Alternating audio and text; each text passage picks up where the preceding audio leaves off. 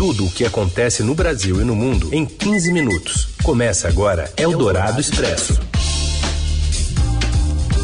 Olá, sejam todos bem-vindos a mais uma edição do Eldorado Expresso, que está começando agora para você que está nos ouvindo pelo FM 107,3 Eldorado, também pelo nosso aplicativo, pelo site radioeldorado.com.br. Seja bem-vinda, seja bem-vindo também. E você também pode estar nos ouvindo no podcast, pode ser em qualquer horário. Então, um alô para você que nos ouve em qualquer horário no podcast.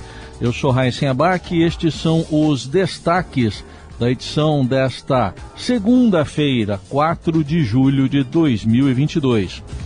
Relator da proposta que turbina benefícios sociais há três meses das eleições quer incluir auxílio a motoristas de aplicativos e ampliar gastos para até 50 bilhões de reais.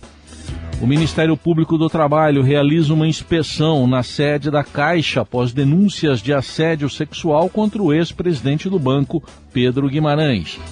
E ainda, o avanço da Rússia no controle do leste da Ucrânia e o Papa Francisco negando a intenção de renunciar por problemas de saúde. É o Dourado Expresso. Tudo o que acontece no Brasil e no mundo em 15 minutos. O deputado Danilo Forte, relator da proposta de emenda à Constituição batizada de Kamikaze na Câmara, quer colocar o Vale Uber no pacote e vê espaço para ampliar gastos até 50 bilhões de reais. Os detalhes vêm de Brasília com Yander Porcela. Boa tarde, Yander. Boa tarde, Heisen. Boa tarde, ouvintes. Olha só, a PEC dos benefícios, que já foi aprovada no Senado, pode ser ainda mais ampliada na Câmara. O deputado Danilo Forte, escolhido relator dessa proposta de emenda à Constituição, que concede uma série de benefícios sociais às vésperas da eleição, já pensa em fazer mudanças no texto aprovado pelos senadores. Em entrevista ao Estadão Broadcast, o parlamentar diz que vai negociar a inclusão de um auxílio gasolina a motoristas de aplicativo como Uber. O Senado já havia incluído um auxílio gasolina para taxistas, mas os motoristas de Uber de aplicativo ficaram de fora. Além disso, Danilo Forte encomendou estudos jurídicos para determinar se há mesmo necessidade de decretar estado de emergência no país. Ele acredita que pode haver uma brecha no teto de gastos para conceder esses benefícios sem ter que acionar esse estado de emergência que foi colocado na PEC para evitar punições da lei eleitoral ao presidente Jair Bolsonaro. O teto de gastos é aquela regra que limita o crescimento das despesas do governo à inflação do ano anterior. O Danilo Forte, na entrevista, também disse que o ministro da Economia, Paulo Guedes, havia dado um limite de 50 bilhões de reais para esse pacote. Atualmente, o valor está em 41,25 bilhões de reais, fora do teto de gastos. Na visão do Danilo Forte, portanto, ainda há margem para elevar o custo da PEC, que concede uma série de benefícios. Dentre essas benesses já estão o aumento do auxílio Brasil de 400 reais para R$ 600 por mês, um auxílio gasolina para taxistas de 200 reais mensais, uma ampliação do Vale Gás a famílias de baixa renda e também uma bolsa caminhoneiro de mil reais por mês. O Danilo Forte foi o autor do projeto de lei que criou o teto de 17% para o ICMS sobre combustíveis e energia elétrica. Ele também é o relator da PEC dos biocombustíveis e essa PEC dos benefícios vai ser apensada essa PEC que o Danilo já relata para acelerar a tramitação na Câmara. É, essa inserção do conteúdo da PEC Kamikaze na PEC dos biocombustíveis, a PEC 15, que o Yander citou aí, foi oficializada em ato do presidente da Casa, Arthur Lira, na última sexta-feira. O cronograma do relator é concluir a votação em comissão especial nesta semana e só na seguinte levá-la ao plenário. Os prazos serão discutidos com os líderes partidários amanhã. Eldorado Expresso. A gente ainda está falando de combustíveis aqui porque após reduzir o ICMS sobre os combustíveis, isso aí já aconteceu em alguns estados, caso de São Paulo, vários outros, mas o PROCON do Rio de Janeiro faz uma fiscalização em impostos para garantir a, diminu a diminuição dos preços. E da capital fluminense, o Márcio Dozan traz os detalhes para a gente. Boa tarde, Dozan. Olá, Heisen, olá a todos. O PROCON do Rio de Janeiro iniciou nesta segunda-feira uma fiscalização em todo o estado para verificar se os postos baixaram o preço da gasolina e do etanol a partir da lei que reduziu o ICMS nos estados. Aqui no Rio de Janeiro, a queda no imposto nos combustíveis foi de 32% para 17%, o que na média do estado resulta numa redução de 1,19 no preço da gasolina e de 79 centavos no preço do etanol. A fiscalização é feita com base no preço que apresenta nas bombas em comparação ao que estava sendo vendido na semana passada. Segundo o presidente do Procon estadual, Cássio Coelho, já é uma ação de fiscalização mesmo, vai haver aplicação de multa para o caso de postos de combustíveis que não baixaram o preço. E essa multa pode ser bem salgada, a depender do faturamento dos postos de combustíveis, pode chegar até 12 milhões de reais. Segundo o secretário de Defesa do Consumidor aqui do estado, Rogério Amorim, não será aceita a desculpa de que o preço não baixou porque os estoques ainda são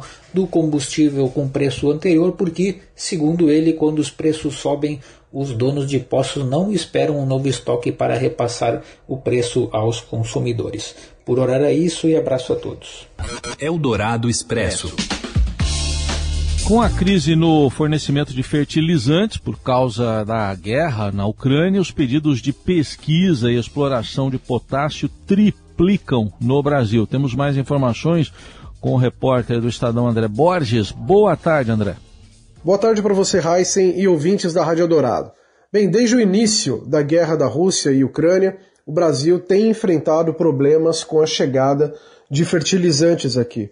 Por isso, a indústria nacional, enfim, mineradores, passaram a correr atrás da produção local do potássio, Heisen, que é o insumo principal né, para produzir o fertilizante. E isso, olha só, a gente foi dar uma olhada nos números, causou uma corrida gigantesca no país inteiro para tentar abrir novas jazidas de potássio. A gente teve só no primeiro semestre desse ano 50 pedidos, número exato, 50 pedidos para exploração de potássio no Brasil.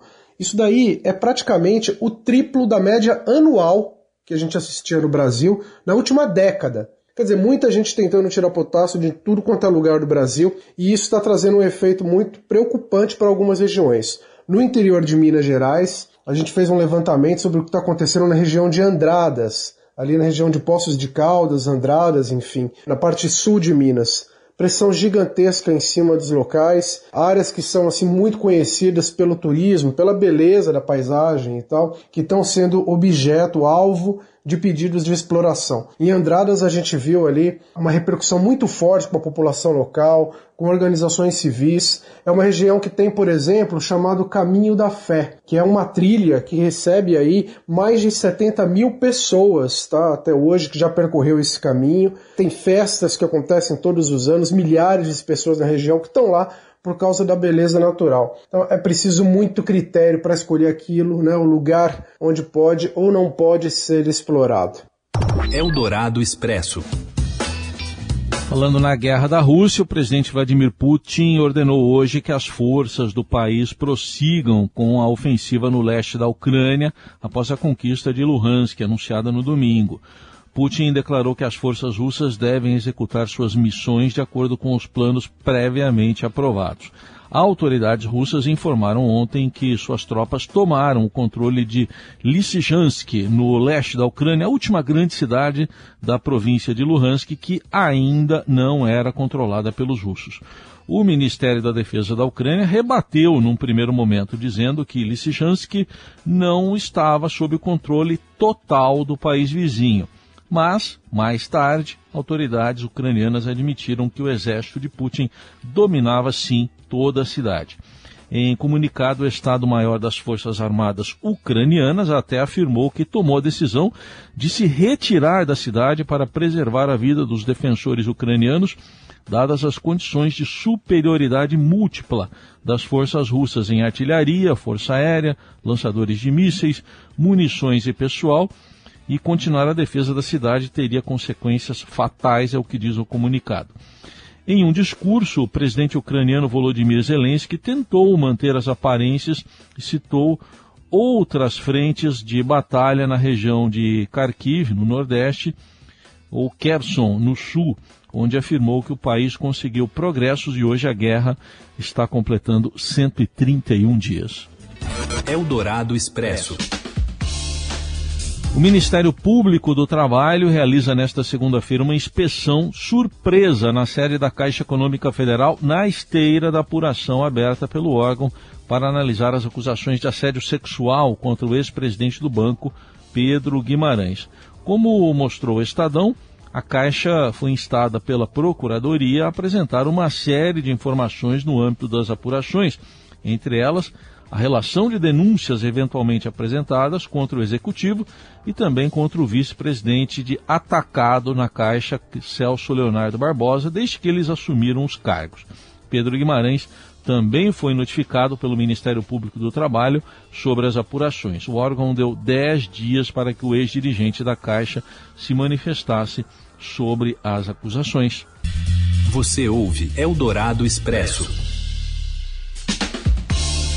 Seguimos com as principais notícias desta segunda-feira. O Papa Francisco afirmou que não renunciará. A afirmação foi feita em entrevista exclusiva à agência Reuters, publicada nesta segunda.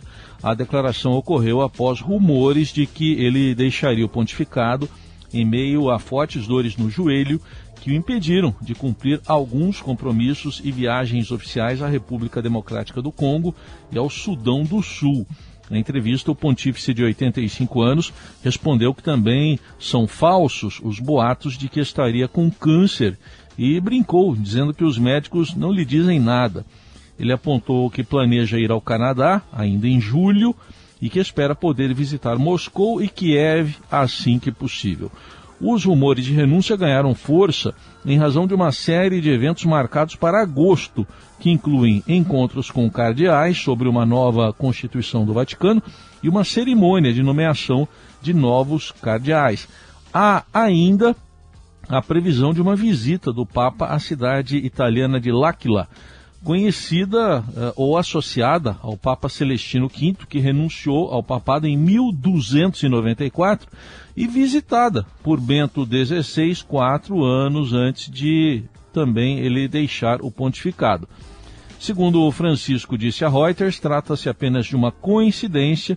O Papa afirmou que todas essas coincidências fizeram com que alguns pensassem que a mesma liturgia aconteceria, mas isso nunca passou pela minha cabeça, foi o que disse o Papa, e ele completou. Neste momento, neste momento, ele falou duas vezes, neste momento não realmente. Ele admitiu que pode renunciar no futuro, se não tiver condições de saúde para liderar a Igreja Católica. Perguntado pela agência quando seria, respondeu: Nós não sabemos, Deus irá dizer. E morreu nesta segunda-feira o bispo emérito de São Paulo, cardeal Dom Cláudio Rumes, aos 87 anos nome forte na Igreja Católica e próximo do Papa Francisco. Ele liderou o Sínodo da Amazônia e era engajado em temas ligados à Amazônia e na defesa de mudanças para combater a crise climática. Segundo informações da Arquidiocese de São Paulo, Dom Cláudio Rumes morreu após prolongada enfermidade. Eldorado Expresso. A internet móvel de quinta geração 5G será liberada em Brasília na quarta-feira e a cidade será a primeira do país a receber a nova tecnologia de comunicação. A próxima da lista deve ser Belo Horizonte, seguida por Porto Alegre e depois vem São Paulo. As informações foram compartilhadas nesta segunda pelo conselheiro da Agência Nacional de Telecomunicações, Anatel, Moisés Moreira, que preside o grupo responsável pela chamada limpeza da faixa no ar por onde vão transitar os sinais de internet. Moreira convocou para esta tarde uma reunião extraordinária na qual a liberação do sinal 5G será formalizada. A expectativa é que as operadoras acionem imediatamente as suas redes para oferecer o 5G aos consumidores. Eldorado Expresso. Enquanto Gabriel Jesus tem nova casa no futebol, Cristiano Ronaldo não aparece na casa dele no primeiro dia da temporada. Fala Robson Morelli. Olá, amigos! Hoje eu quero contar para vocês duas notícias importantes no mundo da bola lá na Europa. A primeira delas, o Arsenal confirmou a contratação de Gabriel Jesus por 290 milhões de reais. O atacante que estava no Manchester City já vestiu a camisa do seu novo clube, pousou dentro do estádio e agora retoma a temporada para ser mais feliz no Arsenal. Vai continuar no futebol inglês e o Palmeiras com isso ganha perto de 20 milhões de reais porque ainda tem um pedacinho do contrato de Gabriel Jesus e aquela cláusula da FIFA que determina que o clube formador receba em todas as negociações do seu formado. Outra notícia importante que diz respeito ao futebol inglês e também da Europa vem de Cristiano Ronaldo. Ele não se apresentou ao Manchester United, seu clube com quem tem contrato por mais uma temporada, alegando problemas particulares. Na verdade, ele já disse para os dirigentes do Manchester United que quer disputar a Liga dos Campeões e isso quer dizer que ele pode deixar o clube inglês nesta temporada. Cristiano Ronaldo não se apresenta juntamente com seus companheiros de clube. Não se sabe ainda se essa negociação, se essa possível saída do português vai se concretizar, porque enfim, ele tem contrato. É isso, gente. Falei, um abraço a todos, valeu.